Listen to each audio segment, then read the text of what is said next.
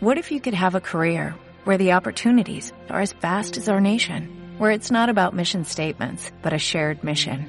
At U.S. Customs and Border Protection, we go beyond to protect more than borders, from ship to shore, air to ground, cities to local communities. CBP agents and officers are keeping people safe. Join U.S. Customs and Border Protection and go beyond for something far greater than yourself. Learn more at cbp.gov/careers.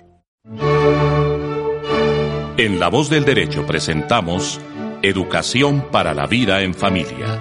Asuntos de actualidad y trascendencia. Los temas sensibles que relacionan a las personas en la conformación de la más importante empresa del ser humano, la familia. Dirección y realización del abogado y académico Carlos Fradique Méndez. Bienvenidos a Educación para la Vida en Familia.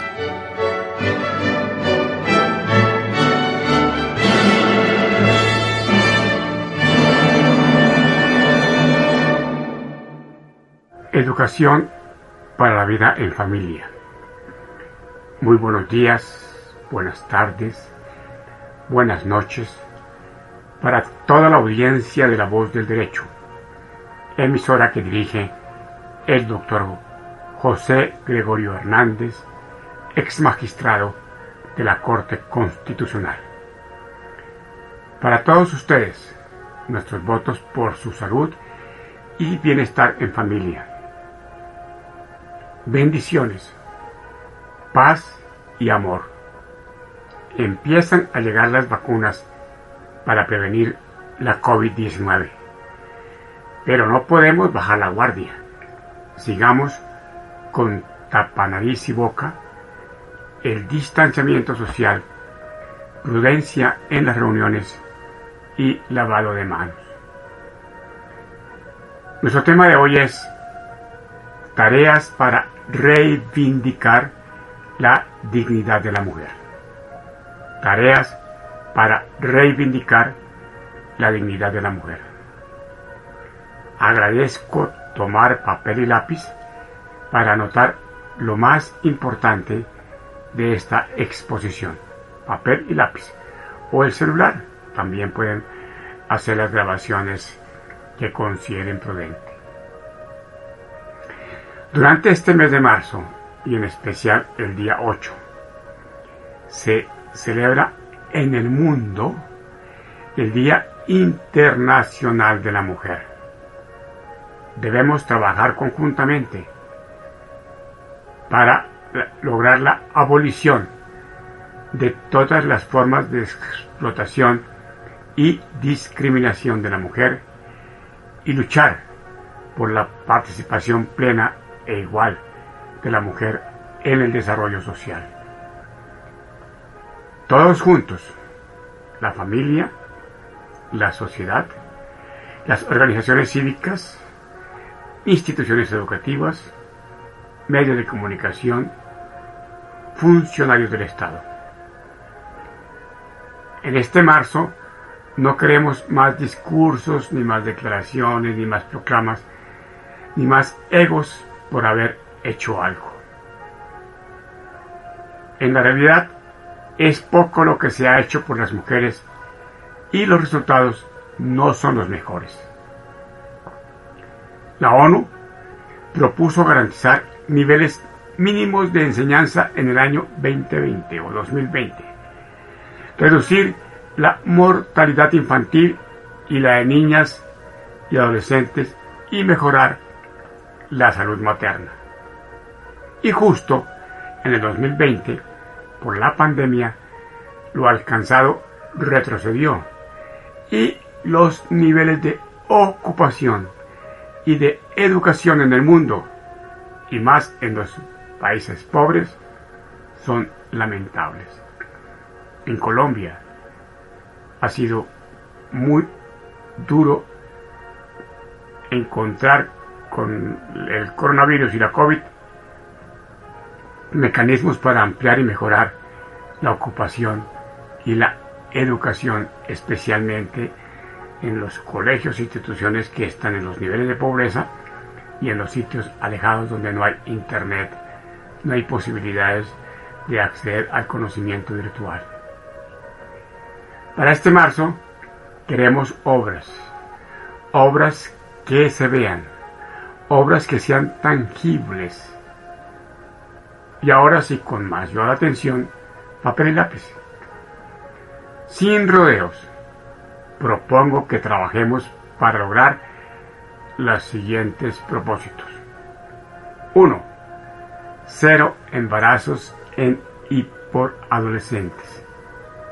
Esta es una tarea sumamente importante para lograr minimizar la pobreza en los campos, minimizar el acceso al delito y por supuesto que facilitar temas como educación, ocupación, salario digno, etc. Dos, tener, tener máximo, si es que se decide tener, tener máximo dos hijos, dos hijos por persona en toda su vida. Escuché de una mujer que tenía 24 años y ya cinco hijos y tenía una deuda altísima y estaba preguntando cómo pagarla sin poderla pagar y sin tener recursos para lograr un mejoramiento en su vida económica. 3. Cero canciones, radio, televisión y medio. Cero canciones en las que se ofenda a la mujer y se invite al delito, al consumo de licor y a la explotación de la mujer en todas las formas. 4. Educación efectiva para el trabajo. Educación efectiva para el trabajo. Debemos enfrentar el reto de abandonar la teoría y el facilismo, que sea práctico, que el trabajo se pueda ver y que pueda producir rendimientos. 5. Renacer, recuperar la educación en valores positivos y en la cultura clásica en la que hay que destacar todo mensaje de dependencia de la mujer, porque hubo una época de oscurantismo en donde, por supuesto, la mujer era considerada como esclava y como eh, persona al servicio de su marido. 6. Repensar si la tecnología debe reemplazar todos los trabajos, yo creo que hay que ser prudentes, y planear una transición para dar la mayor ocupación y trabajo manual y la habilidad individual. 7. Fortalecer la progenitura y la conyugetura responsables y la estabilidad en la familia. Hay que abandonar las familias efímeras, las familias de fin de semana y el decir se me acabó el amor y se acabó la familia. 8. Promover la solidaridad y el trabajo conjunto en el hogar. Debemos ser uno para todos y todos para uno en el hogar y en la familia. 9. Remover del lenguaje toda forma vulgar de ofender y denigrar de la mujer. Hombres y mujeres también que se fascinan diciendo groserías porque parece que eso les da mayor libertad. No, eso denigra, habla mal de la persona. 10. Cero violencia verbal, gesticular, mental, física, económica contra la mujer. Tenemos que volvernos tolerantes en el hogar. 11. Reducir, ojalá a cero, la inequidad y los privilegios ilegales que tanto ayudan a la desigualdad en la familia, desigualdad entre las personas y ser cultivo de violencia y de reproches frente a los dirigentes. 12. Educar para tolerancia y la solución pacífica de los conflictos, especialmente en los que estén involucradas las mujeres. Educar para la tolerancia y la solución pacífica de conflictos. Por supuesto que las mujeres deben reafirmar su estima, su dignidad, su valor como seres humanos. Las mujeres no deben ponerse a ser iguales en lo malo de los hombres, en lo censurable de los hombres. Eso no conviene ni para los hombres ni para las mujeres.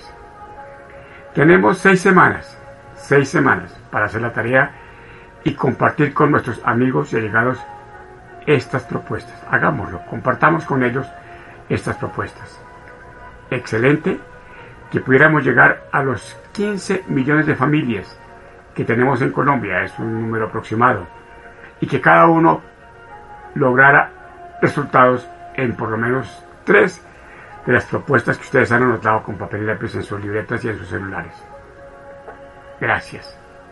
Muchas gracias por su apoyo y esperamos sus sugerencias, sus recomendaciones y sus resultados de estas tareas. Su amigo Carlos Fradique Méndez. Escucharon en La Voz del Derecho Educación para la Vida en Familia. Asuntos de actualidad y trascendencia. Los temas sensibles que relacionan a las personas en la conformación de la más importante empresa del ser humano, la familia. Dirección y realización del abogado y académico Carlos Fradique Méndez. Educación para la vida en familia. Hasta pronto.